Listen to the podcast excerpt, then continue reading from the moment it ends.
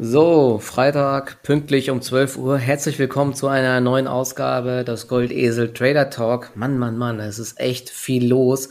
Gerade während es losgeht, äh, noch eine weitere News im Bereich äh, Impfstoffe beziehungsweise Pillen dazu gegen Corona. Gleich dazu mehr. Vorab ganz kurz äh, der Disclaimer, dass wir alles, was wir hier sagen, natürlich nur unsere Meinung ist und keinerlei Kauf- und Verkaufsempfehlungen. Bitte immer selber entscheiden, was ihr macht, denn wir alle kennen nicht die Zukunft. Und ja, der DAX steht über 16.000 Punkten. Die Nasdaq ist auf Rekordniveau und trotzdem, also die letzten Tage gab es die bösesten Fallen am Markt. Die ähm, Gewinnwarnungen, wenn sie denn kommen mit so mittelfristigen Prognosesenkungen, die hauen aber mal so richtig rein. Wir können ja gleich noch auf ein paar Aktien eingehen. Heute wäre da zu nennen eine Vata, gestern wäre da zu nennen eine Peloton. Also hier gibt's richtig heftige Kursbewegungen und jetzt ähm, gibt es einen richtigen Rutsch im äh, Bereich der Impfstoffhersteller BioNTech. Da bekomme ich jetzt gerade auch ordentlich auf den Deckel. Es gibt äh, eine Meldung von Merck, dass die jetzt auch an der Pille arbeiten und dort Fortschritte machen. Dazu äh, gleich dann auch nochmal mehr. Ich muss mir die Meldung erstmal durchlesen. Die kam nämlich jetzt gerade eben ganz frisch. Beim Moderna gab es ja schon so einen äh, richtigen Nackenschlag für den Sektor, weil Moderna den äh, Umsatzausblick gesenkt hatte für das Medikament. Da hatte ich damals eigentlich noch gedacht, okay, das ist jetzt ein moderner internes Problem, weil Pfizer hatte ja zuvor die Prognose sogar erhöht und Pfizer und BioNTech teilen sich die Umsätze und auch logischerweise die Gewinne und haben anscheinend dann eher Marktanteile gewonnen. Nur jetzt gibt's eben durch diese Pille wieder äh, einen ordentlichen Dämpfer. Und wer sich noch erinnert, das war zuletzt ja Merck gewesen, die so eine Pille auf den Markt bringen wollten. Damals ging's richtig ordentlich nach unten und von dieser Erholung hatte sich die Aktie noch nicht richtig erholt und jetzt kommt eben der zweite Dämpfer. Deswegen, naja, müssen wir mal schauen. Ich sage jetzt erstmal äh, Servus Marc. Ich hoffe, du bist jetzt wieder komplett fit. Am Dienstag hast du auch so ein paar kleine Nachwehen. Wie geht's dir soweit und ja, wie siehst du den Markt? Hi Michi, hi liebe Community. Ja, geht. Die Erkältung hat's echt in sich. Also ich bin jetzt auch froh, dass nochmal das Wochenende kommt. Kann man einfach nochmal komplett regenerieren. Leichte Verschleimung ist noch vorhanden.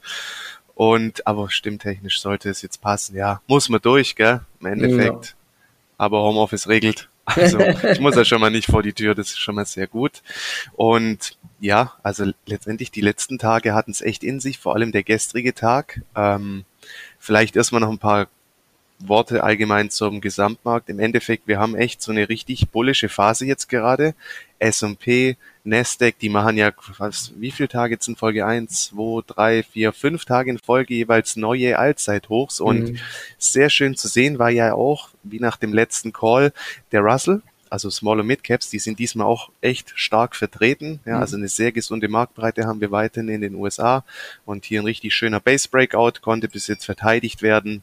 Klar, Rücksätze muss man einkalkulieren und ja, was mir jetzt halt nicht so ganz gefällt ist, wir gehen in so einen parabolischen Zustand über und besser ist es eigentlich ja, wenn zwischendurch einfach mal wieder so eine kleine Konsolidierung erfolgt. Das festigt einfach diese Trends, aber gerade wie von der Tarantel gestochen geht es hm. halt jeden Tag möglicherweise auch noch FOMO getrieben ähm, weiter nach oben und das macht's halt immer sehr gefährlich, ja, weil Mean Reversion gilt nach oben sowie nach unten und starke Übertreibungen auch anhand dieser Gummibandtheorie. Irgendwann kommt halt dann der Snapper auch wieder in die Gegenrichtung.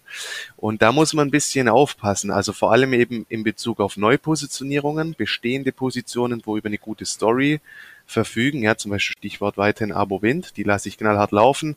Aber das, was man jetzt gerade halt neu aufsammelt, da muss man vorsichtig sein und bei weiteren Schwächesignalen oder bei noch stärkerer Euphorie, zum Beispiel jetzt heute, da werde ich dann auch zunehmend vorsichtig, weil was wirklich gefährlich ist an den Märkten ist immer Euphorie und gerade wenn es in so eine ja so ein Late Stage Blow-off reingeht, also mhm. wie gesagt nach dieser kurzen deutlich dynamischen Gewinnserie, da muss man jetzt einfach auch mal mit Rückschlägen wieder rechnen. Das heißt, aus Gesichtspunkten des Chance-Risiko-Verhältnisses muss man ein bisschen aufpassen und zum Beispiel der gestrige Tag, ähm, auch gefühlt bei soliden, guten Zahlenwerken, da wurde ja wie so ein bisschen das Haar in der Suppe gesucht. Gell? Eine ja. Eichstron hat gute Zahlen eigentlich geliefert, eine Pro7 hat ja sogar noch die Prognose angehoben. Gut, hier hat man im Dating-Bereich noch ein bisschen mehr erwartet, aber in einer richtig bullischen Marktphase, ja, dann sagt man auch, hey, okay, da nimmt man es dann auch oft nicht ganz so genau.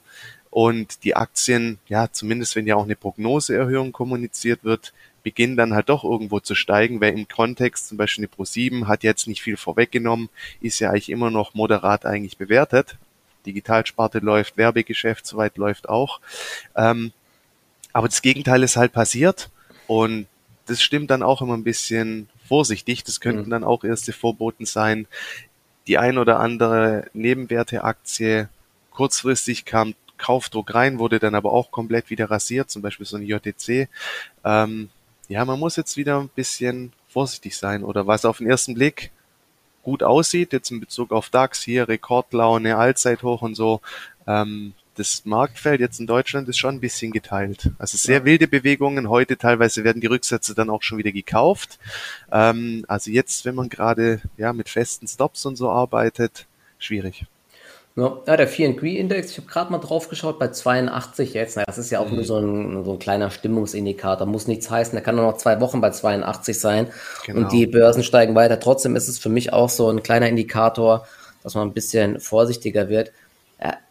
Ich habe es ehrlich gesagt gestern und heute ähm, auf den Deckel bekommen mit meinen Positionierungen, aber das ist irgendwie auch nicht, also ich glaube, es geht nicht nur mir so, sagen wir es mal so. Es gibt ja einige Aktien, die massiv hochziehen. Wir haben gestern in den USA zum Beispiel Nvidia gehabt, gigantische Umsätze und ein Schub auf über ähm, 300 Dollar. Und wir sind jetzt vorbörslich wieder 3% im Plus. Also das ist schon wirklich der Wahnsinn. Aber hier sieht man einfach, wie der Markt Zukunft ähm, einpreist in Aktien, sowohl auf der positiven Seite, wie jetzt bei Nvidia. Und ich gehe davon aus, dass das jetzt hier so in Richtung geht, dass Qualcomm einen guten Ausblick hatte, dass Nvidia für dieses Metaverse viele Chips liefert, die jetzt bald kommen werden, so künstliche äh, Welten, die geschaffen werden, dass das halt äh, ein ganz, ganz großes Thema wird und Nvidia hier führend ist. Aber man sieht eben auch, dass wenn ein Unternehmen enttäuscht, dass es dort halt einfach ohne Gnade nach unten geht. Und wenn der Markt halt gut gelaufen ist, dann wird es umso brutaler. Ja. Wir haben jetzt ähm, das Beispiel heute gehabt von Warta. Ich weiß nicht, hast du die auf dem Schirm? Die äh, Umsatzwarnung für dieses Jahr ist ja eigentlich gar nicht ähm, so dramatisch gewesen. 900 Millionen Umsatz wollen sie jetzt machen. Das ist immer noch ein kleines Wachstum. Ich glaube, vorher hatten sie 940 Millionen gesagt. Ich muss gerade noch mal schauen. Das Problem ist aber, dass diese ähm, V4Drive-Batterien, sie wollen ja jetzt bald auch dann in diesen riesigen Automotive-Sektor einsteigen, dass diese Entwicklung halt einfach noch dauert und dass 2024 die ersten Umsätze erst kommen. Also na, zwei Jahre sind sehr viel Zeit am Kapitalmarkt und bis dahin kann viel passieren und viele Investoren haben jetzt nicht so die Geduld anscheinend. Also ich hätte sie auch nicht. Ich bin heute Morgen da auch mit Verlust raus direkt weil ja, jetzt gibt es zwei Übergangsjahre sozusagen und Warta hat zwar gesagt, dass die Umsätze im Stammgeschäft weiter steigen, um 100 Millionen nächstes Jahr und übernächstes Jahr, aber, und das ist das Problem, die Erwartungen waren eben nochmal deutlich höher. Ich kann guck gerade nochmal rein, wie genau die Schätzungen waren. Das sind so Analystenschätzungen, durchschnittliche. Und da muss man halt wissen, wenn, wenn diese Analystenschätzungen nicht getroffen werden und die Markterwartung, dann ist der Markt halt einfach gnadenlos. Siehe Teamviewer, siehe Peloton und das waren einfach jetzt 2022 schon 1,1 Milliarden erwartet worden. Und es werden jetzt laut Management nur eine Milliarde, also 10 Prozent drunter. Und im Jahr 2023 äh, werden es dann 1,2 Milliarden, nee, 1,1 Milliarden, aber es werden schon 1,27 Milliarden wurden eigentlich erwartet. Also ja, und dann 2024 sogar 1,67 Milliarden. Ob dann 400 Millionen Euro durch dieses, durch diese äh, zusätzlichen V4-Drive-Zellen kommen, die sagen ja erst, da kommen erste Umsätze erst. Also ich glaube, die ganzen Schätzungen waren deutlich zu optimistisch. Plus, dass es ja ganz viel Konkurrenz gibt von chinesischen Unternehmen und so. Puh, also ich bin nicht so positiv gestimmt mittelfristig für die Wartaktie. Also mir fehlen da irgendwie die Kurstreiber, oder wie siehst du das? Also sagen wir so, mit Warta haben wir es ja eh mit einer Aktie zu tun, die sehr stark polarisiert und auch immer wieder eben von Shortsellern heimgesucht wird. Und für die ist es ja oft eine Steilvorlage, wenn man ja. eben nicht liefert. Und im Endeffekt immer dann, wenn so der mittelfristige Planungshorizont angegriffen wird von einem Unternehmen oder einfach auch auf die nächsten Jahre. Und da möchte man ja, ja, da ist im Endeffekt schwächeres Wachstum, wurde jetzt heute angekündigt, also im Endeffekt, das war alles schlecht. Für dieses Jahr, für die nächsten zwei Jahre und auch dann erste Batterieumsätze von der V4-Generation erst 2024. Man hat halt alles so ein bisschen nach hinten hinausgeschoben und eigentlich, dass wieder eine neue Fantasie reinkommen kann, war, wurde ja schon auch so ein bisschen, war die Hoffnung, dass man im Automotive-Segment, also im E-Mobilitätsbereich mit den Batterien eben ja, besser Fuß fasst, weil man ja auch Sorge hat, zum Beispiel auch bei den AirPods, bei diesen Mikrobatterien, dass da eben aus Asien zunehmend Konkurrenz kommt.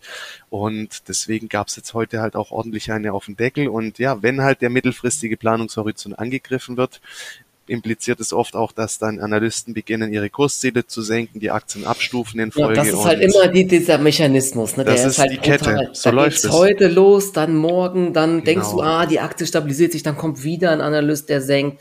Und das, das hört halt nicht aus. Und dann kommen die ersten Rebound-Trader, die geben wieder auf. Dieses brutale Szenario haben wir ja bei TeamViewer über Tage und Wochen gehabt. Ne? Und ich meine, jetzt gab es mal eine kurze Gegenbewegung, aber ob das nachhaltig ist, pff, schwer zu sagen. Sagen wir so, es war halt heute auch wirklich alles schlecht. Also unter Trading-Gesichtspunkten, klar, wenn eine Aktie dann mal um 20 Prozent verliert und wir laufen so eine runde Marke wie die 100 Euro an, mhm. kann man es probieren. Ich glaube, du hast ja auch heute Morgen genau. kurz einen Rebound gemacht, aber auch da muss man sehr vorsichtig sein. Stil genau. Teamviewer etc. Ja. Wenn die Mittel dieses Jahr war nichts bei Warta, also unter den Erwartungen für die nächsten Jahre jetzt auch Margenausblick, Umsatzwachstum unter den Erwartungen, Batterieumsätze V4 erst 2024, eigentlich war heute alles schlecht und da braucht man, also der Rebound war jetzt da, aber ich glaube nicht, dass die Aktie sich so schnell von diesen Niveaus erholen wird. Es ist einfach wieder zu viel Schlechtes. alles ist, ist so. schlecht, sagt doch Markus Koch immer. Alles ist schlecht. Nee, das sagt immer die Community. Ja, deswegen, ähm, ich sehe jetzt, wie gesagt, auch keine Kursträger und Apropos Analysten, hier kam gerade eben auch schon, die DZ Bank senkt Warte auf Verkaufen von. Kaufen, fairer Wert von 145 auf 90 Euro gesenkt. Und das ist halt einfach immer das Problem, dass die meisten Analysten das nicht vorher sagen, sondern nachher sagen. Wobei bei Warta gab es wirklich auch einige, die schon immer skeptisch waren. Und äh, selbst diese ganzen Umsätze jetzt mit dem Stammgeschäft, die waren ja auch schon die ganze Zeit in Frage gestellt. Deswegen, wer weiß, ob das nächstes Jahr auch noch so gut läuft. Und ja, also und du hast ja auch gesehen, die letzte Ankündigung, dass ja Warta auch bei den neuen AirPods mhm. wieder mit dabei ist, die hat ja auch gar nicht mehr für Kursfantasie gesorgt. Ja, das heißt, ja. vielleicht hat der Markt wirklich schon sehr stark den Fokus jetzt auf ähm, das E-Mobilitätsgeschäft gerichtet und da kam jetzt halt auch nichts, gell? Ja, also auf jeden Fall, ähm, bei mir lief die Woche, die letzten zwei Wochen im Trading echt extrem gut, vor allen Dingen auch im Ami-Depot, aber gestern und heute da wird man mal wieder auf den Boden der Tatsachen äh, runtergeholt. Und das ist echt lustig, immer zu sehen. Wenn es gut läuft, dann funktioniert gefühlt teilweise echt alles. Ne? Du denkst, du bist der Größte und hast irgendwie viele Treffer. Teilweise ist es auch Glück mit Zahlen und so. Aber dann heute Morgen Vata, jetzt kommt äh, BioNTech noch hinterher. Das ist dann immer typisch, dass alles gleichzeitig kommt. Und dann laufen andere Aktien auch nicht. Und dann hat man eben direkt einen großen Verlust. Aber gehört einfach dazu. Und ich habe jetzt auch heute einiges realisiert. Ich muss mal gucken, wie viel ist das. Naja, auf jeden Fall vierstellig äh, Verlust realisiert. Gehört dazu, ist äh, nicht weiter dramatisch, aber naja, da äh, muss man einfach mal durch. Es gab ja gestern jetzt noch auch noch einiges an Zahlen am US-Markt. Ich will mal so ein, zwei Unternehmen dort noch von durchgehen. Ah, nee, vielleicht ganz äh, zuvor noch mal zu der BioNTech-Sache. Wir sind jetzt äh, aktuell live von 241 Euro, hat die Aktie einen 20 Euro Diver nach unten gemacht. Beim letzten Mal haben die Aktien ja deutlich zweistellig verloren, als diese Merkpille kam. Ich glaube, diesmal wird, der, wird das nicht ganz so stark. Die Zahlen nächste Woche bei BioNTech müssten wirklich sehr gut werden. Die Frage ist, hilft das jetzt noch einfach, weil sollte eigentlich auch bekannt sein. Deswegen habe ich jetzt hier einen Teil meiner Position auch ähm, geworfen, die 230 Euro, beziehungsweise ich gucke mal gerade, was es am US-Markt ist. Diese Marke hatte zuletzt immer gehalten. Und wenn die jetzt so schwach reinkommt, minus 6% vorbörslich auf 256 Dollar, ja, also vielleicht halten die 250 Dollar der Bereich. Das da sehe ich noch Chancen, aber ja, das ist schwierig. Also die Meldung von Pfizer war, sie haben eine hocheffektive ähm, Pille, gerade der Pipeline, die äh, Menschen mit hohen Risiken äh, vor, vor einer Hospitalisierung oder vom Tod schützt einfach vor Covid-19. Die letzten, die letzten Daten sind sehr ermutigend, sagen sie. Eine, ich muss mal gerade gucken, ich lese das hier mal live gerade durch aus dem Englischen mit meinem super Englisch. Ähm, 89% Wirksamkeit anscheinend, wenn sie die Pille drei Tage nach der Diagnose genommen haben. Das hat jetzt Pfizer gesagt gerade eben. Und diese äh, Pille heißt Paxlovid. Paxlovid, okay. Deswegen, ähm, ja, das ist natürlich eine Alternative für viele Leute, die sich nicht impfen lassen wollen. Das ist ja wirklich wieder so wie die Merkpille. Eigentlich mittelfristig, meiner Meinung nach, hat das gar nicht so große Auswirkungen, denn ähm, ich glaube, viele Leute wollen halt nicht erst Symptome haben und dann eine Pille nehmen, sondern wollen halt vorab geschützt sein, ohne größere Symptome dann oder ohne die Gefahr ins Krankenhaus zu gehen. Aber wenn der Markt eben mal in der Stimmung ist, dass Aktien fallen, dann ist es eben so. Und deswegen, da die Aktie jetzt im Trading Depot ist, ähm, muss ich auch auf Money Management achten. Im Langfristdepot lasse ich die ähm, Aktie trotzdem einfach mal liegen. Wie gesagt, mittelfristig äh, weiter interessant. Ich glaube, im November kamen jetzt auch nochmal Daten von einer Konferenz, ich glaube, wo sie ihre Krebstherapien und so weiter da Daten vorstellen. Also vielleicht gibt es von der Seite nochmal Impulse und vielleicht auch nächste Woche ein bisschen was von den Zahlen. Also falls wir heute nochmal eine brutale Übertreibung laufen mit irgendwie minus 20 Prozent, dann würde ich meine Position wieder aufsammeln, aber so lang jetzt erstmal abwarten. Genau. Das war die eine Sache. Und gestern hatte unter anderem noch Airbnb gemeldet. Eigentlich müsste ja Airbnb sogar jetzt noch stärker steigen, wenn es jetzt noch eine Wunderpille gibt. Letztes Mal ist ja der ganze Reisesektor massiv angesprungen. Wenn es jetzt gar keine Gefahren mehr gibt, weil man sich entweder impfen lässt oder eine Pille nimmt, falls man die Symptome hat, dann könnten die ganzen äh, Tourismusaktien wieder anspringen. Und Airbnb hatte gestern echt gute Zahlen gemeldet. Ich schaue gerade noch mal rein. Ich habe hier zu viele Tabs offen mit den äh, Aussichten. Auf jeden Fall, ich glaube, der Umsatz und der Gewinn waren massiv über den Erwartungen. Ich muss gerade noch mal reinschauen. No, no, no, no, no. So, genau, 1,22 Dollar hatten sie verdient pro Aktie und die Schätzungen lagen eben nur bei 75 Cent. Und auch die Umsätze 2,24 Milliarden, da waren die Schätzungen nur bei 2,04 Milliarden. Und ich glaube auch der Ausblick, der war im Rahmen der Erwartungen. Also es war ein Rekordquartal für Airbnb. Aktie ist 118 Milliarden schwer, ist weiterhin kein Schnäppchen. Ich habe die Aktie ja gestern bei mir eine kleine Position mal ins Langfristdepot gekauft. Wäre sie heute massiv unter die Räder gekommen, trotz guter Zahlen, hätte ich nachgekauft. So bleibe ich jetzt einfach erstmal investiert und ja, gucken wir mal, was die Aktie heute macht. Vielleicht zieht sie auch richtig schön nach oben durch. Ich hatte eigentlich gedacht, ich hätte noch diesen Shareholder Letter offen, wo noch so ein paar Details standen. Den habe ich nur von ähm, Peloton offen. Vielleicht, ich gehe mal ganz kurz auf Peloton ein, weil die Aktie wird brutalst zerrissen. Brutalst. Minus 32 Prozent, 58,70 Dollar. Das ist das Niveau von Juli oder ne, von August 2020 oder so jetzt mittlerweile. Also Peloton hat jetzt zwei Drittel an Wert verloren wieder. Es gab ja diesen Hype durch Corona und alle haben sich so ein Bike bestellt. Jetzt gab es ja die Probleme vor allen Dingen mit Lieferketten, mit einer Normalisierung. Jetzt hatte Peloton noch in diesem Quartal ja den Preis für das Bike massiv gesenkt auf irgendwie 1500 Dollar. Und ja, jetzt äh, ist die Umsatzguidance auch, und das ist wieder das Thema, also das ist ganz, ganz wichtig. Wichtiger wie so ein Ergebnis pro Quartal ist immer, wenn dann irgendwelche mittelfristigen Umsatzerwartungen gesenkt werden. Da reagiert, reagiert der Markt brutalst negativ drauf einfach. Und deswegen ist jetzt auch ähm, Peloton so weit unter Druck, weil die Guidance fürs Jahr 2022 so massiv gesenkt wurde. Aber es gibt auch so ein paar Sachen, die gar nicht so negativ sind. Zum Beispiel diese Subscriptions, diese Fitness-Subscriptions, die sind immer noch um 55 äh, Prozent gewachsen. Also da läuft es eigentlich ganz gut. Der Umsatz ist um 6 Prozent gewachsen, also hier kam man nicht mehr so schnell vorwärts. Es lag halt vor allen Dingen auch daran, dass der Preis für das Bike so massiv äh, gesenkt wurde. Und ähm, gegenüber dem äh, Q1 im Vorjahr gibt es 87 Prozent mehr von diesen Subscriptions äh, für ihre Kurse, 2,49 Millionen und auch der Ausblick eigentlich gar nicht so schlecht. Man will von 2,49 Millionen auf 3,35 bis 3,45 Millionen Fitness-Subscriptions wachsen. Also hier gibt es immer noch hohe zweistelliges Wachstum.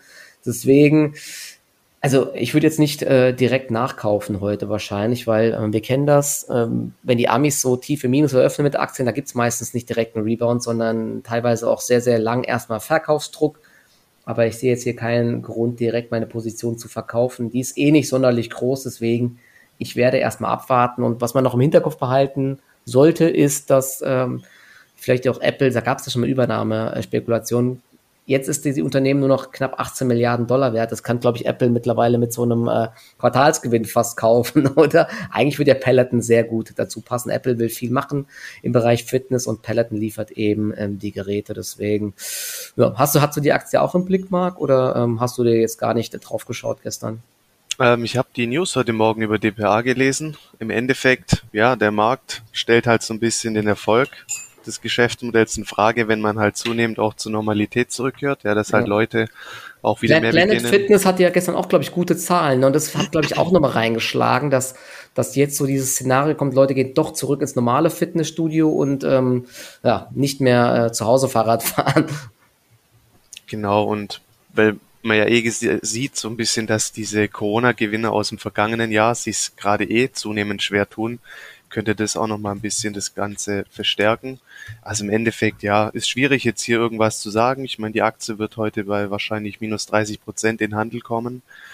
Ja, weißt du mal, so kurze Übernahmegerüchte könnten da auch schnell wieder für einen Bounce sorgen, aber das ist jetzt auch so eine große Spanne, in der die Aktie mhm. pendelt und das Ziel ist ja eigentlich immer, versuchen, dass man einfach einen guten Einstieg erwischt, ja, unter Chance-Risiko-Gesichtspunkten, den sehe ich hier aktuell nicht und deswegen mache ich bei der Aktie auch nichts. Ja, ich werde auch nicht. Also die, die, die, diese äh, Reflexe, die man immer schnell hat, zum Beispiel, ah, eine Aktie fällt 20 Prozent, ähm, ich kaufe, weil sie so günstig geworden ist. Die Aktie ist auf dem Papier halt günstiger geworden, aber Börse handelt immer die Zukunft und die zukünftigen Cashflows. Und hier, wenn es hier halt Senkungen gibt äh, fürs nächste Jahr, dann ähm, ja, ist die Aktie halt auch heute weniger wert, weil die zukünftigen äh, Umsätze und Gewinne niedriger ausfallen. Und dann ähm, ja, werden äh, die Kursziele massiv gesenkt und das sorgt dann eben für diese Reaktion. Deswegen muss man da immer ein bisschen vorsichtig sein und sagen, ah, okay, Barta fällt 10 Prozent, die äh, ist ja viel günstiger geworden. Nein, denn die Schätzungen waren deutlich höher für die nächsten Jahre und das wird jetzt halt einfach eingepreist. Deswegen ist die Aktie zwar vom Kurs her günstiger geworden, aber nicht wirklich so von der Bewertung. Ne? Das sind halt immer zwei Unterschiede und darauf muss man einfach achten. Und vor allen Dingen, wenn der Markt so brutal unterwegs ist, ähm, dann äh, ja, ist das gefährlich. Jetzt kam mir schon wieder gerade eine Lost Connection, jetzt läuft's wieder. Also irgendwie haben wir immer auch einen Wurm bei der Aufzeichnung, aber zumindest bei Dings läuft's ja. Scheint aber weiter zu laufen. Genau. Hast Mich, ich glaube, das ist einfach dein, dein Redefluss heute. Ich merke, ja. du bist richtig on fire. Also. Ja, ich bin, ich muss, ich muss raushauen hier. Ja. Deswegen, ich gebe mal wieder äh, das Mikro, werfe ich mal zu dir rüber. Was hast denn du noch jetzt im Blick allgemein oder zum Gesamtmarkt? Jo, ich wollte dich jetzt hier in deinem, deinem Redefluss hier nicht nee, unterbrechen. Nee, ich, bin, ich, bin, fertig. Ich gehe gleich nochmal auf äh, Airbnb ein. Die habe ich jetzt mal aufgerufen, aber kannst du erstmal schauen. Okay, also ich wollte eigentlich nur noch ergänzend sagen, ähm, gerade bei Nvidia, also es würde mich nicht wundern, wenn die Aktie gestern erstmal hier hoch gesehen hat. Immer dann, wenn es parabolisch wird und auch bei diesen extrem hohen Umsätzen sind nicht selten dann auch mal irgendwo Wendepunkte, zumindest kurzfristiger Natur. Und ich kann nur abraten, dann solche Bewegungen noch hinterher zu jagen. Das geht eine Zeit lang gut, aber dann oftmals kommt eben auch der Gegenschlag oder es passiert eben nicht mehr viel. Also Euphorie ist immer gefährlich an der Börse und bei solchen Aktien jetzt auch wirklich vorsichtig sein. Im Endeffekt, das Ding ist gelaufen. Ähm, wer da durchgehalten hat, Glückwunsch. Aber da jetzt noch versuchen, ein paar wenige Prozent rauszupressen gegenüber doch einem erhöhten Rückschlagrisiko, ist eben wiederum aus CRV-Gesichtspunkten nicht wirklich gut. Ja. Ähm, bezüglich BioNTech, man hat ja gesehen am 1. Oktober die Meldung mit Merck. Ich könnte mir auch vorstellen, in dem Fall wird wieder heißer gekocht als gegessen. Ähm, jetzt gerade finde ich, ist der Abverkauf noch zu kontrolliert. Aber wenn man auch mal schaut, die Corona-Zahlen, diese Inzidenzwerte haben jetzt wieder neue Rekordniveaus erreicht und mhm. es wird ja auch immer mehr über die Booster-Impfung geredet, dass die ja einfach ja die nächste Konsequenz eigentlich ist für alle. Insofern denke ich, bleibt Biontech interessant und wenn es jetzt heute nochmal Richtung minus 15, ja, so ab minus 12 Prozent wird es eigentlich auch rebound-technisch interessant. Und da kann man sich dann auch nochmal schön die Situation von Anfang Oktober anschauen und zwar das war genau der, der erste Zehnte, gerade mit dieser Merck-News. Wenn Aktien eben kurzfristig wirklich sehr stark unter Druck geraten, was durchaus auch nochmal passieren könnte heute, wenn die Amis dazu ähm, dazu stoßen und eben dann auch diese erste Reaktion womöglich ähm, nochmal weitere Schwäche ist. Ähm, ab so minus 15 Prozent ist es dann echt eine gute Rebound-Konstellation, mhm. weil, sage ich mal, es sind jetzt ja keine direkten na negativen Nachrichten für Biontech, ist immer noch sehr spekulativ. Und wenn man auch mal sieht, dieses Tief von Anfang Oktober hatte eben bis heute Bestand. Und das ist einfach der, das Schöne an solchen richtig guten Rebounds. Das sind oft eben markante Tiefs, die zumindest dann über ein paar Tage Bestand haben. Insofern jetzt ist es noch zu kontrolliert, aber bei 2.10 habe ich heute mal das erste Limit drin, knapp drüber. Und da sehe ich es eigentlich vom CRV her gar nicht so schlecht, dass man mal auf eine Gegenbewegung setzt, weil mhm. ja, es ist halt auch noch sehr viel spekulativ, Spekulation dahinter, gell? Und Booster, Impfung und die Corona-Entwicklung sprechen ja eigentlich weiterhin für BioNTech. Ja, ja mittlerweile sind wir minus 7,6, 7,7 Prozent vorbörslich in den USA, also 219 Euro, gerade eine Stopwelle auf TradeGate. Also da ist auf jeden Fall ordentlich äh, Druck dahinter. Und apropos nochmal äh, Verhältnis äh, beziehungsweise Vergleich Nvidia, da gibt es ja noch den Kandidaten mit Tesla. Die Aktie ist ja auch äh, mittlerweile ziemlich äh, heiß gelaufen. Es ist ja die eine Sache immer, ob man jetzt sagt, ich gehe short. Na, das ist sehr gefährlich, weil diese Übertreibungen können immer noch weiterlaufen, aber man kann sich halt auch einfach aus solchen Aktien dann einfach raushalten. Also auch sowas wie Nvidia jetzt, ja, nachdem die Aktie jetzt von 200 Dollar auf 300 Dollar innerhalb von ein paar Tagen gestiegen ist, muss man nicht mehr hinterherlaufen. Es war ein tolles Unternehmen, Zukunftsaussichten sind weiter gut, aber 760 Milliarden MCAP jetzt, das ist natürlich ähm, auch nicht ohne ja, mittlerweile. Klar, wenn die jetzt äh, führender Player werden mit den ganzen Zukunftstechnologien, ist das vielleicht immer noch günstig, aber trotzdem, es kommt ja auch darauf an, was man jetzt äh, so ein bisschen chance-risikomäßig macht und da haben wir jetzt gestern, glaube ich, so, ein, so eine heftige Bewegung gesehen einfach. Also ich persönlich bin ja jetzt erstmal äh, nicht mit dabei und steige auch jetzt nicht ein. Deswegen. Und auch bei Tesla werde ich jetzt aktuell auch vorsichtig sein. Das ist schon der Wahnsinn. Die macht jeden Tag äh, Kursgewinne, die mehr wert sind wie große Autobauer aktuell. Also das ist auch schon, die Sprünge sind brutalst, muss ich sagen. Wirklich brutalst, aber gut.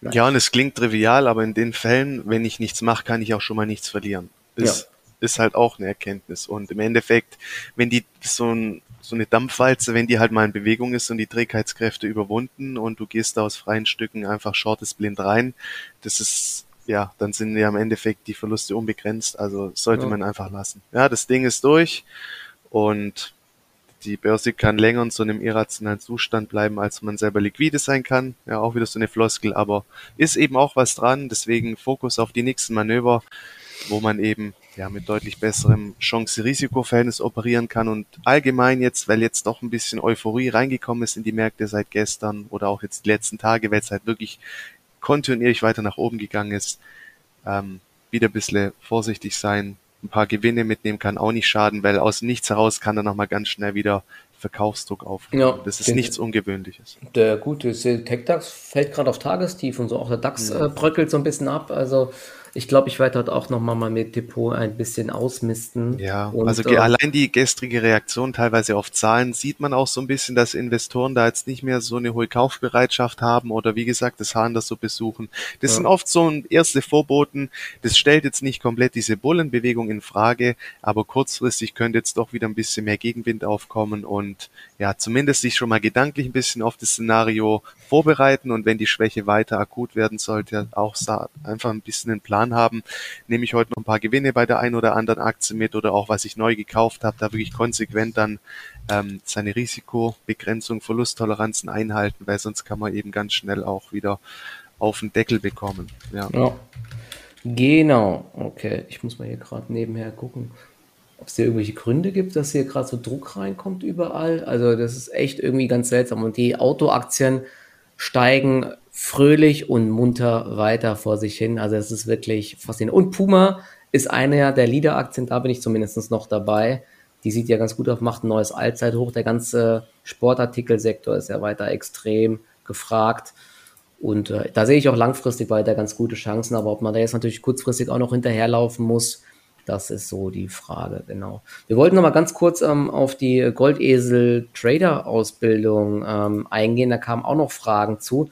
Da gibt es jetzt ein paar ähm, neue Details, die wir stellen. Die Landingpage ähm, zur Anmeldung jetzt am Wochenende online und alle Leute, die sich da ähm, uns eine Mail geschickt haben, die äh, bekommen dann eine Mail von uns mit der Seite, wo sie sich anmelden können. Genau. Und dann geht es, ich muss mal schauen, ab, was hat mir gesagt, ab 22. 22. genau geht's genau. los. Genau. Du kannst ja mal ein paar Details noch sagen, wie es aussieht. Ähm, genau, also das Motto lautet, wer zuerst kommt, mal zuerst. Am Wochenende wird die Seite ähm, online gehen. Das ist im Endeffekt jetzt unser Pilotlauf. Und dann ist natürlich auch geplant, wenn das ganze Format gut ankommt, wovon ich ausgehe, dass man das eben auch ähm, natürlich in einer zweiten oder dritten Edition noch anbietet, kann dann natürlich auch auf die bestehenden Inhalte aufbauen. Ähm, ja, was euch, was erwartet euch im Endeffekt? Es gibt einmal in der Woche ein Webinar. Da werden wir natürlich auf die Märkte eingehen. Da werden wir uns über interessante Aktien unterhalten. Zeige ich auch ein bisschen, was habe ich so getradet, was war gut, was war schlecht. Dann wird es wöchentlich auch Educational Videos geben. Und das Ganze wird natürlich aufgezeichnet. Also selbst wenn ihr bei den Webinaren nicht dabei sein könnt, wo ihr auch Fragen stellen könnt, dann gibt's dafür immer noch eine Aufzeichnung. Es wird ergänzend, ich glaube, ein Discord-Channel ist geplant, aber auf jeden genau. Fall auch noch eine Telegram-Gruppe, wo ich dann auch über die Woche immer mal wieder so ein bisschen aus dem Nähkästchen plauder und ja, wenn ich eben was sehe, woraus man wiederum lernen kann, dann werde ich das Ganze teilen, auch mal die ein oder andere interessante Aktie vorstellen, also dass mir immer auch ein bisschen am Puls der Zeit mitgenommen wird, aber gleichzeitig eben auch ja Grundlagenwissen und ja, ich würde auch sagen, fortschreitendes Wissen einfach rund ums Thema Trading, um Setups, um alles, was da dazugehört, dass man dann nach dieser Zeit auch imstande ist, ähm, im besten Fall eigene Entscheidungen zu treffen und das eben auch mit einer gewissen Sicherheit, sich nicht nur leiten lassen von anderen und einfach ein besseres Grundverständnis für Trading, für Börse etc. Also ich denke, das wird cool. Am Wochenende wird's online geschaltet. Ich denke, dann wird man sich anmelden können. Das Ganze genau. wird auf ein ähm, limitiert sein für eine begrenzte Anzahl von Leuten, ja, dass man da auch immer noch ein bisschen auf die einzelnen Bedürfnisse zumindest ansatzweise eingehen kann. Natürlich, wenn jetzt hier eine Regel Fragenflut losgetreten wird von jedem, man kann nicht auf jede Frage eingehen, aber viele Fragen gehen ja oft auch in die gleiche Richtung, behandeln die gleichen Themen, das kann man dann auch peu à peu mhm. abarbeiten. Jo, genau. Ich glaube auch, das äh, wird eine mega Sache äh, es wird keine heiliger Kral versprochen, sondern einfach nur so das äh, Handwerkszeug, was wir auch nutzen, um dann unterm Strich erfolgreich zu sein, aber dass man da auch immer mal wieder Rückschläge hat, wie zum Beispiel heute. Ne? Es gibt immer Meldungen, die kommen aus dem Nichts, damit kann man nicht rechnen. Und da muss man eben auch mal mit Verlusten leben, aber umso wichtiger ist auch das Thema Money Management und so weiter. Und das bekommt ihr dort alles beigebracht, um dann möglichst langfristig dann im Trading erfolgreich zu werden. Genau. Ich habe will ganz kurz noch jetzt äh, auf die ähm, Airbnb-Zahlen eingehen, um, mal, um die Zahlen nochmal einordnen zu können, weil ähm, dass die Erwartungen und der Umsatz höher als erwartet waren, ist natürlich schön und gut, aber jetzt nochmal ein paar Zahlen, nämlich ähm, der Umsatz zum Beispiel 67% Wachstum gegenüber dem Vorjahr, was ja schon extrem gut ist, wobei natürlich der Vorjahresvergleich durch Covid noch extrem niedrig war, aber das Unternehmen ist äh, richtig gut unterwegs und äh, ja, positioniert, positioniert sich als führende Plattform für ähm, Urlaub und auch für diese Experiences. Da sind sie auch mittlerweile stark äh, unterwegs, also solche Special Locations und so weiter. Das Geschäft ist auch deutlich zweistellig gewachsen und ähm, der Gewinn ist sogar äh, um 280 Prozent gestiegen, also das Net Income. Also das war richtig, richtig gut und die bereinigte EBITDA-Marge 120 Prozent alles in allem ähm, sehr, sehr gute Zahlen bei Airbnb. Und ich habe jetzt zwei Plays im Bereich der ähm, ja, Reise, Reiseanbieter, nämlich äh, Booking.com, die hatten auch sehr gute Zahlen gemeldet und eben Airbnb.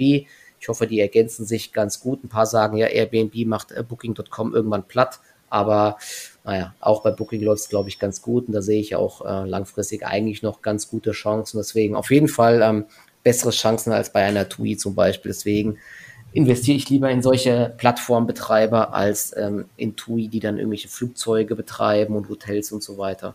Genau. Airbnb muss man sagen, trifft einfach auch den Nerv der Zeit mit dem Geschäftsmodell. Also wenn ich da auch mal an meine Urlaube denke, es ist einfach mega nice. Du gehst in eine andere Stadt irgendwo, du kannst dir was mieten, bist komplett flexibel, bist komplett unabhängig, bist auch ja. nicht immer an Hotels gebunden. Ja, viele oder gerade auch jetzt in Zeiten von Corona, da hat man es ja gerne auch ein bisschen mit weniger Leuten um sich oder ja, dass man einfach auch nicht an diese Essenszeiten etc. gebunden ist. Und ich finde es genial und ich glaube, Airbnb wird da ja doch noch eine, von einer weiteren guten Zeit stehen. Also wenn man jetzt einfach auch mal das Geschäftsmodell betrachtet, ist einfach genau. top. Denke ich auch. Als letztes will ich nochmal, bevor wir nochmal vielleicht auf ein paar deutsche Aktien äh, eingehen, nochmal ganz kurz auch auf Cloudflare eingehen. Ist ja ein Anbieter eines Content Delivery Networks. Ne, das Thema ist äh, sehr, sehr wichtig. Ne, schnelle Webseiten und so weiter und auch ähm, Schutz vor solchen DDoS-Attacken und so weiter.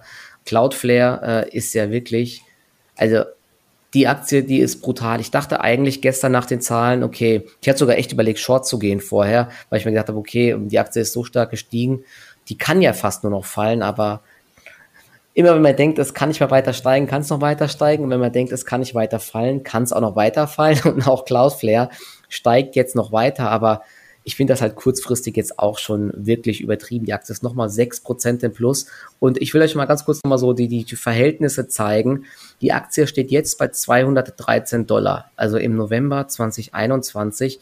Im November 2020 stand die Aktie bei, müssten so 75 Dollar gewesen sein. Also die Aktie hat sich fast verdreifacht. Und wenn man jetzt mal sich die Zahlen anschaut, die schon gut waren, über den Erwartungen noch der Ausblick, im dritten Quartal hat man 172 Millionen Dollar Umsatz gemacht. Das ist ein Anstieg um 50, um 51 Prozent, ja. Und man hat, glaube ich, auch noch einen ähm, Verlust gemacht, also nicht mal profitabel. Das heißt, Aktie steigt um, äh, verdreifacht sich, ja, 200 Prozent und Umsatz steigt nur um 50 Prozent mal weiter ähm, nicht äh, profitabel. Und mittlerweile ist das, ich muss mal schauen, das äh, Enterprise Value zu Sales Verhältnis bei 117. Also das ist wirklich jenseits von Gut und Böse mittlerweile. Ja, ich habe sogar echt überlegt, hier ähm, mal die Position zu verkaufen. Ja, und äh, aber man weiß es halt nicht, ne, ob man dann wieder den Einstieg bekommt. So, habe ich auch schon mehrfach probiert. Auch bei Plug Power habe ich dann gedacht, okay, wie verrückt, ich verkaufe. Und danach hat die Aktie sich nochmal verdoppelt. Ist halt echt schwer zu timen. Und dann hast du noch das Problem, mit äh, den äh, Steuern, die fällig werden, weil die Position ist irgendwie über 100 Prozent im Plus. Das ist dann halt auch relevant. Und wenn man dann verkauft, hat man eben deutlich weniger Geld auf dem Konto, wie die Aktienposition war. Und da muss man schon, muss die Aktie schon um gewisse Weise fallen, damit man wieder dieselbe Stückzahl zurückkaufen kann. Deswegen ist das gar nicht so einfach. Da, dazu kam auch noch eine Frage, habe ich gesehen vorhin. Weiß ich mal, wie machst du das? Äh, ich muss mal gerade mal schauen, wie die Frage, wo die Frage war. Hm. Lese am besten genau nochmal kurz vor, dann können wir drauf eingehen. Okay, ich muss sie nochmal suchen hier. Hm, hm, hm, das war sie nicht, das war sie nicht. Ah. Wo war die denn überhaupt? War die von heute? Gewinnbaren? Oh, wir haben noch so viele Fragen offen. Müssen wir mal. Ach ja, genau. Nvidia scheint in eine Übertreibung zu laufen. Meinung dazu, fast 600 Milliarden MCAP bei 15 Milliarden Umsatz. Ja, das Thema hatten wir ja schon angesprochen eben. Und jetzt aber Thema Gewinnmitnahmen. Oftmals hört man von Bloggern, dass es keinen Sinn macht, da man die 25% Steuern ja wieder reinholen müsste. Jedoch muss man diese Steuer sowieso irgendwann zahlen. Also macht es doch Sinn zu verkaufen und zum Beispiel bei minus 10% wieder reinzugehen? Hast du da eine Meinung oder wie, wie machst du das? Aber du hast ja, glaube ich, gar kein wirkliches Langfristdepot, oder? Genau, also im Endeffekt trifft mich, betrifft mich das jetzt nicht direkt aktuell. Ähm, so ein paar mittel, also ja, mittelfristige Positionen habe ich schon offen, aber jetzt nicht unter Investmentgesichtspunkten.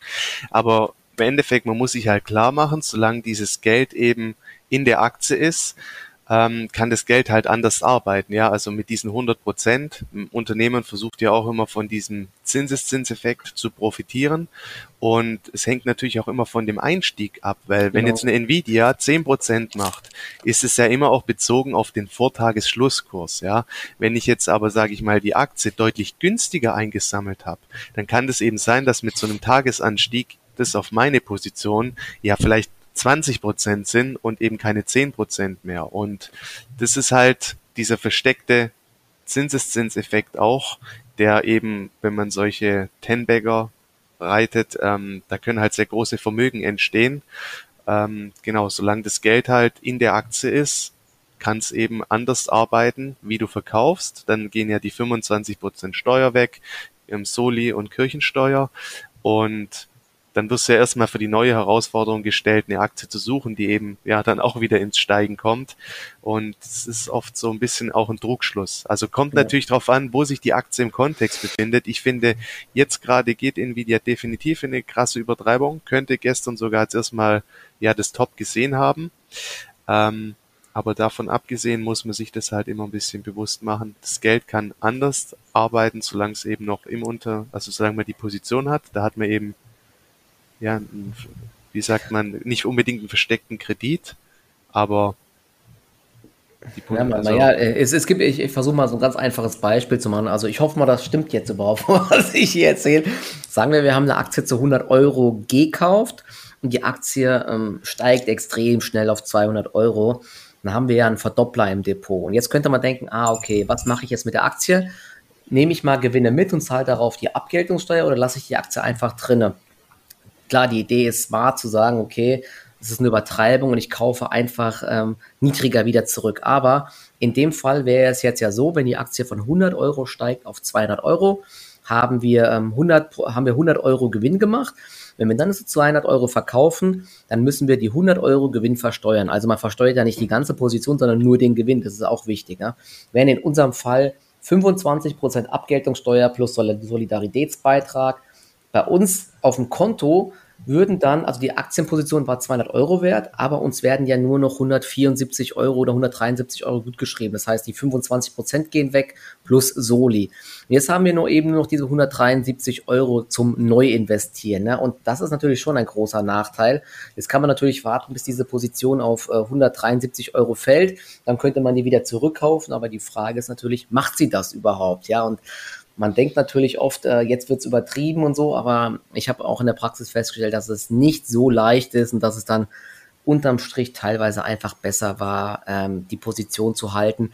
Außer man kommt jetzt wirklich mal in solche völlig verrückten Kursbewegungen, wie damals auch bei Tesla, als die auf über 1000 gestiegen ist. Jetzt steht sie ja sogar noch mal viel höher, aber die hat dann, dann trotzdem mal irgendwann mal 30 Prozent korrigiert. Also ja, ich will das jetzt nicht empfehlen, das zu machen, aber in solchen Fällen kann man es überlegen, aber es ist in der Praxis dann doch deutlich schwerer, als man immer denkt. Deswegen, also im Zweifel bei guten Unternehmen einfach dabei bleiben. Deswegen weiß ich auch bei Cloudflare jetzt gerade nicht, ähm, ob ich da jetzt wirklich verkaufe. Aber klar, so eine Aktie kann sich eben jetzt auch mal schnell 20, 30, 40 Prozent ähm, nach unten bewegen. Das muss man halt auf dem Schirm haben einfach. Aber ja, es gibt da kein pauschal richtig oder falsch, denke ich einfach.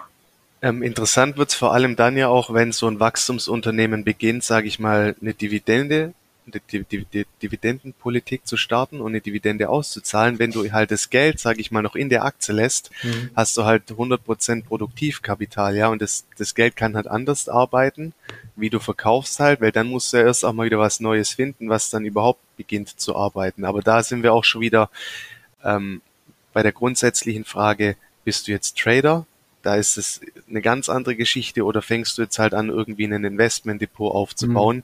weil gerade unter dem Gesichtspunkt des Investments, da ähm, fällt diese Steuerthematik, also mit der Abgeltungssteuer halt viel stärker ins Gewicht. Also wenn der Anlagehorizont wirklich sich über mehrere Jahre erstreckt, wie du versuchst jetzt hier, sage ich mal, einfach ja, einen Verdoppler oder so unter Trading-Gesichtspunkten zu begleiten und dann aber aus markttechnischen Überlegungen auch relativ schnell wieder die Reißleine zu ziehen, wenn der Trend beginnt zu kippen. Also da muss man eben auch schon mal grundsätzlich differenzieren.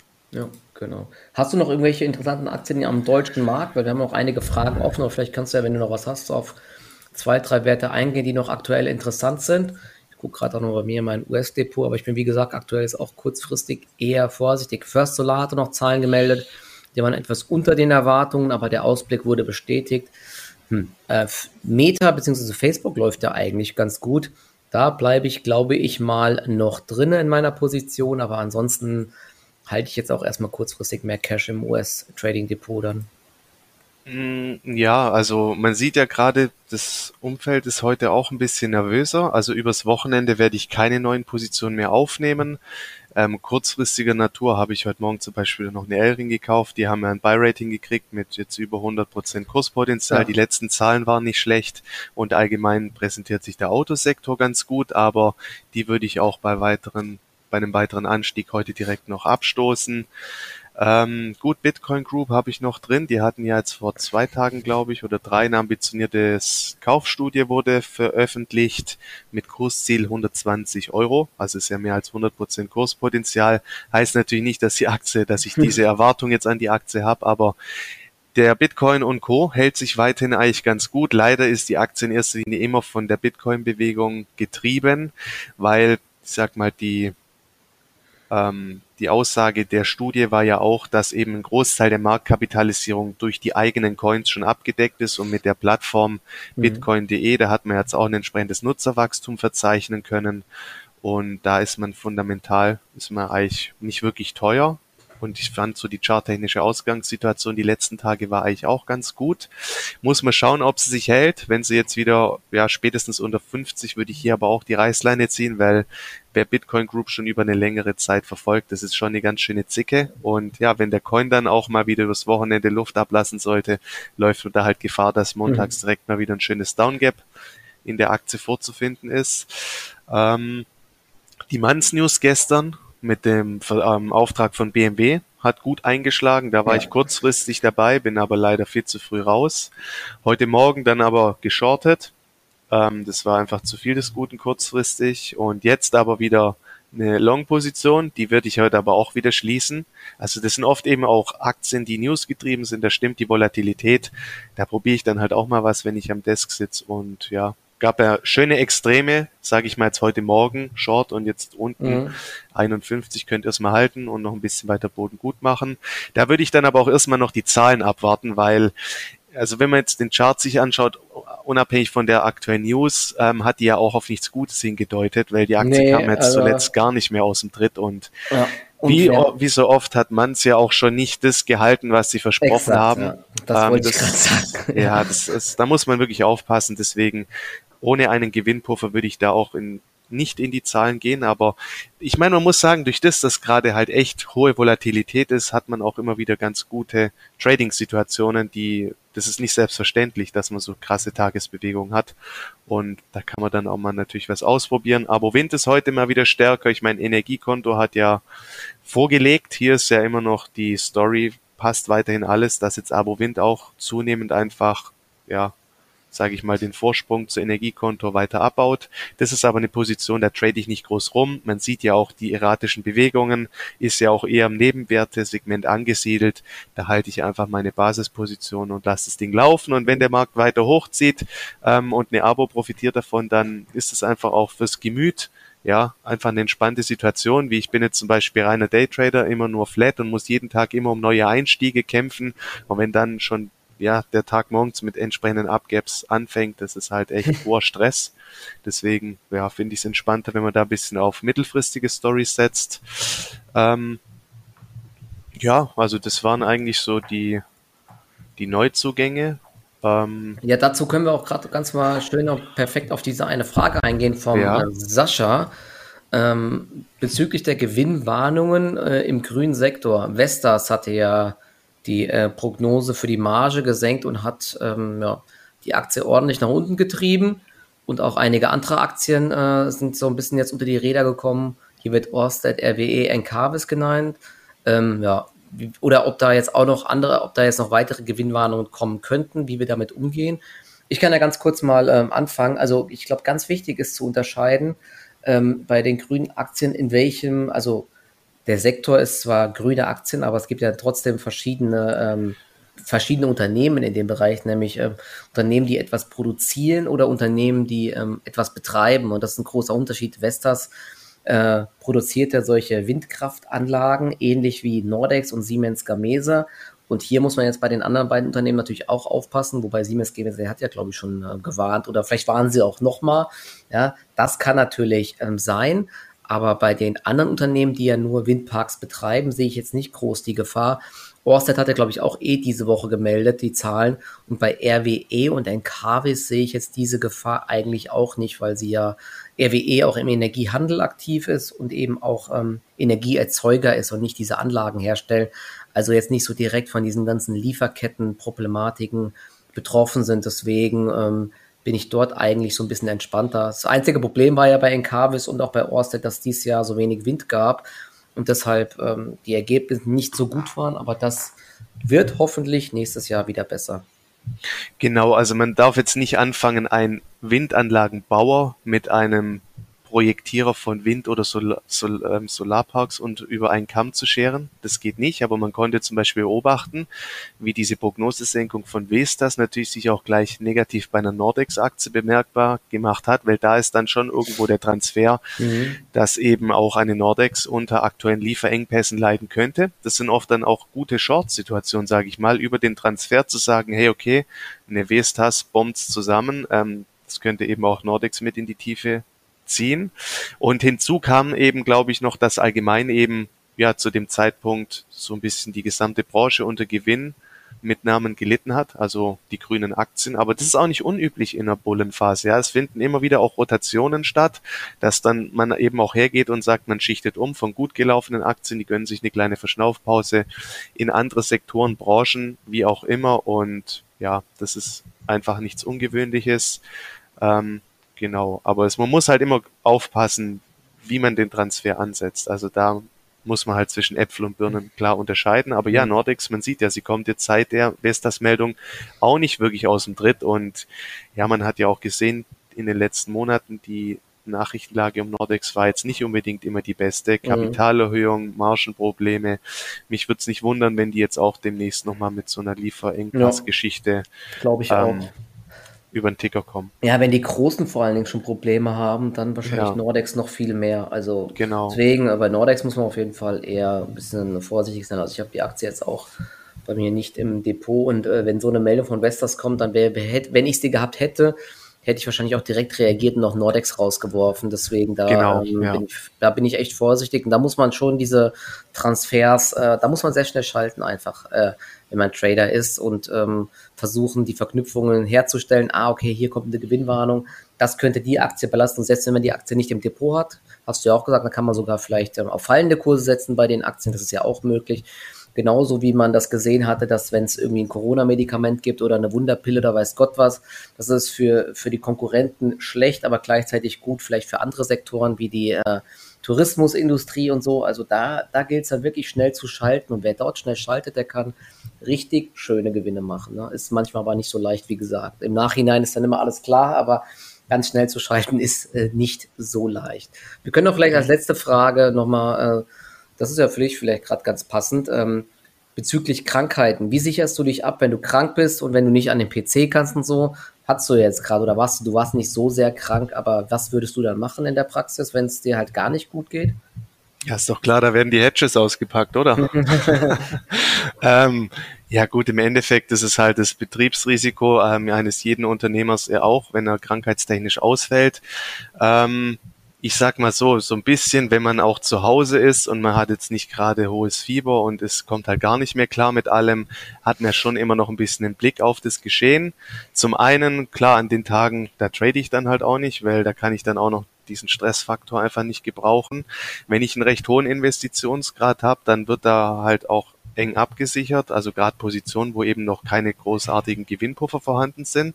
Da packe ich mir dann durchaus gern einfach auch mal ein Stop ins System, weil wenn ich eben das Geschehen nicht aktiv verfolgen kann und ich komme unter meine Einstiegskurse, da muss man dann halt radikal sein, ja, weil wie gesagt, Verlustbegrenzung im Trading, das Kapital gilt es stets immer zu schützen. Ähm, also den Hedge, den packe ich ehrlich gesagt nicht aus, habe ich mhm. glaube auch noch nie. Ähm, ja, das sind eigentlich so die die Geschichten weiterhin. Ich beobachte, mhm. ich habe Kursalarme bei Aktien, die ich im Depot habe, wenn sie unter markante Schwellen fallen, fallen sollten. Also ich mache halt wenig und versuche den Bestand entsprechend abzusichern. Aber wenn es mir dann zunehmend unwohl ist, dann sage ich mal, wäre die nächste, die nächste Konsequenz, dass man halt einfach ein bisschen ähm, den Investitionsgrad runterschraubt. Genau. Ja, also im Zweifel einfach 100% Cash halten, wenn man da ganz richtig krank sein sollte.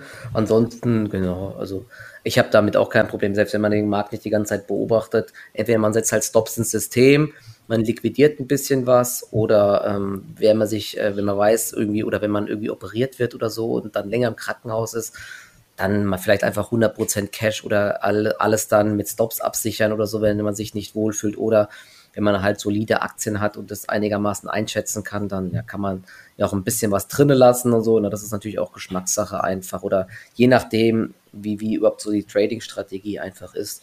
deswegen, aber ich, also ich persönlich würde es dann auch eher so wie du machen. Vielleicht so ein paar Aktien, wo die Story noch intakt ist, wo man einen Puffer hat, die laufen lassen und alles andere aber erstmal ähm, rausfeuern. Das ist ja im Endeffekt so ähnlich wie wenn man in Urlaub ist. Ja, das äh, habe ich auch gerade gedacht. Ohne ja. Witz. Das ist wie ja, eigentlich in Urlaub gehen, gell? Ja, genau. Das ist dasselbe. Man will ja auch nicht den ganzen Tag drauf gucken. Vielleicht ein paar Sachen kann man drin liegen lassen, aber den Rest dann halt einfach rausfeuern und äh, damit man dann nicht die ganze Zeit ja, wieder diesen Stress hatten, aufs Depot guckt und so, ne? Weil der Krankheit kann man das ja gar nicht, aber im Urlaub will man das ja auch nicht machen. Deswegen wäre das auch so meine Strategie. Und klar, man ist ja normal krankenversichert und so und da hat man ja dann äh, alle Möglichkeiten wie, wie normaler Arbeitnehmer. Nur, dass man halt jetzt seine Zeit nicht arbeiten kann und kein Geld verdient, ist natürlich der große Nachteil, aber das gehört eben dazu, wenn man das ähm, selbstständig macht, genau. Ja. Jo, okay, dann äh, ich glaube, dann haben wir es jetzt. Wir sind schon eine Stunde mit dabei. Danke auf jeden Fall, dass ihr so zahlreich diesmal mit dabei wart. Ich hoffe, ihr konntet ein bisschen was mitnehmen. Ne, heute kein allzu schöner Tag. Ich bin froh, wenn Wochenende ist und ich diesen, diesen Käse hier nicht mehr sehen muss. Teamviewer macht gerade auch wieder ein neues Tief. Der Bounce war auch sehr kurz bei der Aktie. BioNTech unter 220. Der Chemiesektor zieht gerade so ein bisschen an. Autosektor hält sich gut. Also es ist ähm, echt weiter ähm, sehr, sehr schwierig, hier die richtigen Bewegungen zu treffen. Im US-Depot ist es mir echt gut gelungen, aber jetzt hier so im Trade Republic Depot und so, naja, ja, und wie gesagt, Euphorie, Euphorie ist immer gefährlich und da steuern wir gerade ein bisschen hin. Deswegen vorsichtig bleiben. Genau. Ja, und nächste Woche geht es dann 100% gesund wieder weiter. Genau, die nächsten Chancen kommen bestimmt. Deswegen ähm, nicht aufregen. Es gibt jeden Tag immer wieder neue Chancen und das ist das Tolle an der Börse. Deswegen bleibt gesund und schönes genau. Wochenende. Bis zum nächsten Mal. Ciao, ciao. Bis zum nächsten Mal. Ciao.